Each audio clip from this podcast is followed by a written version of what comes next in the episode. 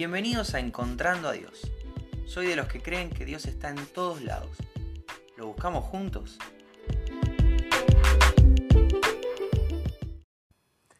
Hola, ¿cómo estás? Bienvenido, bienvenida al episodio de hoy de Encontrando a Dios.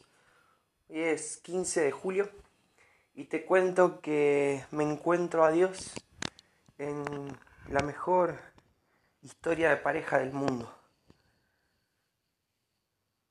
¿Cómo es esto? Bueno, André se enfermó. Yo estuve enfermo hace unos días y André se enfermó ayer.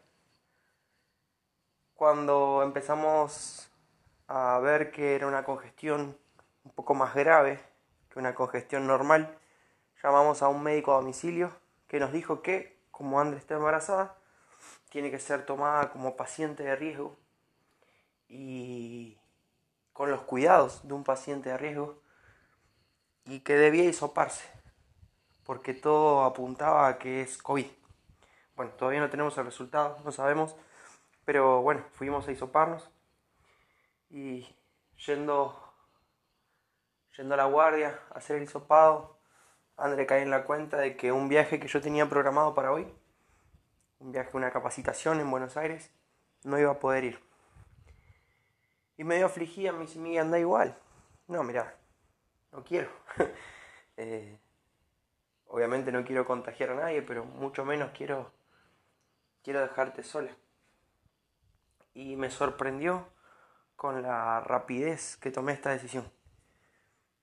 No, no me pesó ni un segundo dejar todo y quedarme en casa.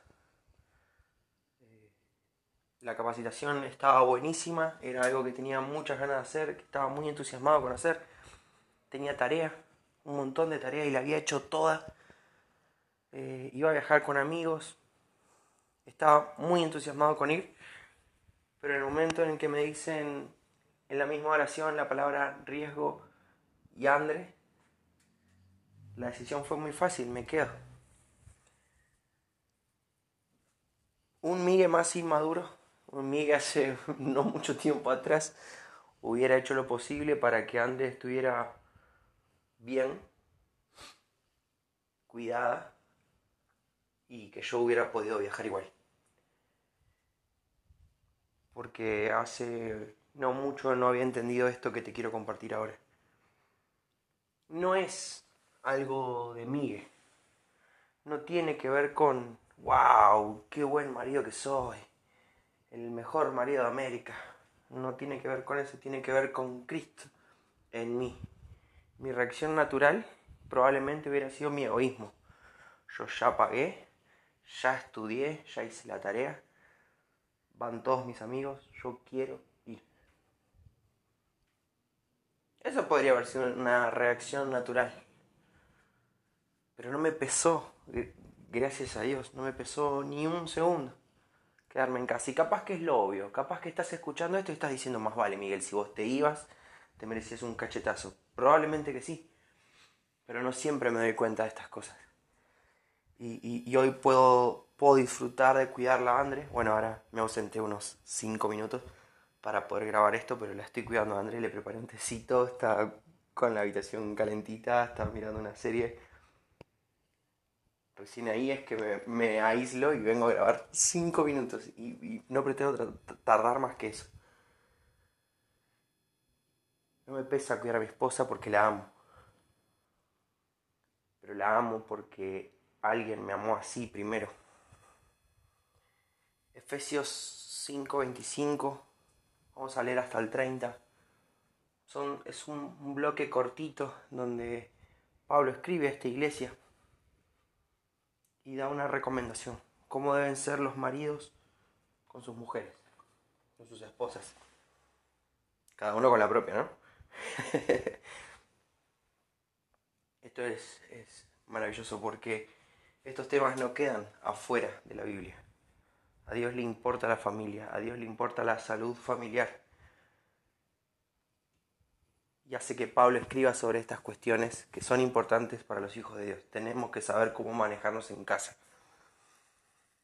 Fíjense lo que dice. Maridos, amen a sus mujeres, así como Cristo amó a la iglesia y se entregó a sí mismo por ella, para santificarla, habiéndola purificado en el lavamiento del agua por la palabra, a fin de presentársela a sí mismo una iglesia gloriosa, que no tuviera mancha, ni arrugas, ni cosa semejante, sino que fuese santa y sin mancha.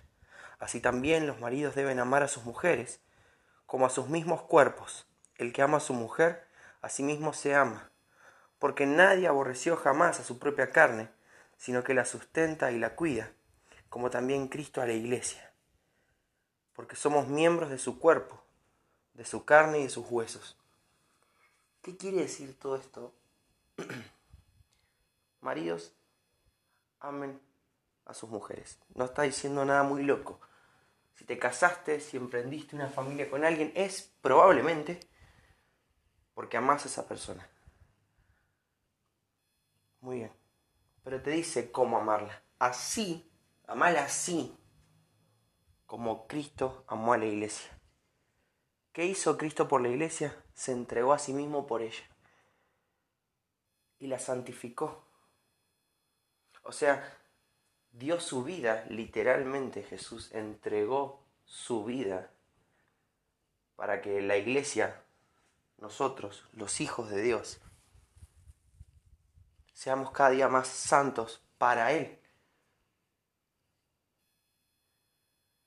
Entonces, ahí te das cuenta en la relación esta que dice, los maridos deben amar a sus mujeres como a sí mismos, como a su mismo cuerpo. Como te cuidas a vos, tenés que cuidar a tu esposa. Como te preocupás por vos, tenés que preocuparte por tu esposa, porque son una misma carne, porque en Jesús están unidos.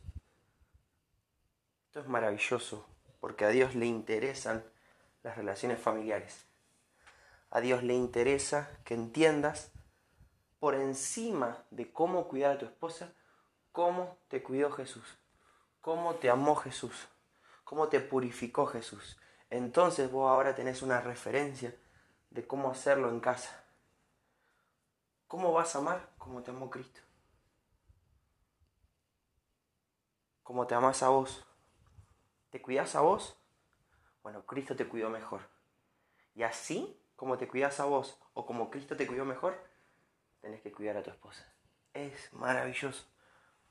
Vuelvo a decir, no soy el héroe de América, no soy el mejor marido, me falta un montón, pero sí experimenté esto, sí experimenté todo este amor de Jesús, todo este cuidado de Jesús, todo este tiempo que Jesús me dedica a mí. ¿Cómo entonces yo no voy a amar a Andrea?